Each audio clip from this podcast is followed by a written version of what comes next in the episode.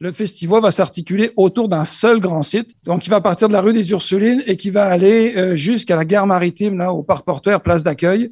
Sur ce site-là, on a décidé de créer trois ambiances, trois scènes, des décors différents pour retrouver l'esprit de ce qui fait le festival d'habitude. D'ailleurs, les directives pour les festivals sont encore en discussion actuellement. On est prêt à s'ajuster au cours des prochains jours. Ça va nous permettre peut-être d'avoir plus de place sur le terrain.